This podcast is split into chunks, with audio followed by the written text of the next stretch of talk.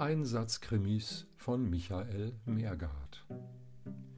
Die ungeheuerlichen Verbrechen durch geistliche Würdenträger verlangen geradezu nach einer Aufarbeitung in der Einsatzkrimireihe.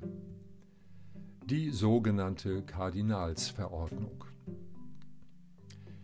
Als Vorsitzender Richter des Europäischen Gerichtshofs für Menschenrechte in Straßburg verkünde ich den präventiven und ab sofort umzusetzenden Erlass, dass sich jeder zölibatäre Geistliche, bei deren Weihe, wie uns der Gutachter Professor Dr. Raimund Redlich darlegte, eine gewisse pädophile Neigung in klerikalen Metaphern gerne als das Bild des guten Hirten mit seinen Schäfchen euphemisiert, Eignungsvoraussetzung ist, zweimal wöchentlich einer Zwangsentsamung durch einen Veterinärmediziner zu unterziehen hat, die bei jüngeren Würdenträgern per Pipette, bei älteren per Dauerzugang durchzuführen ist.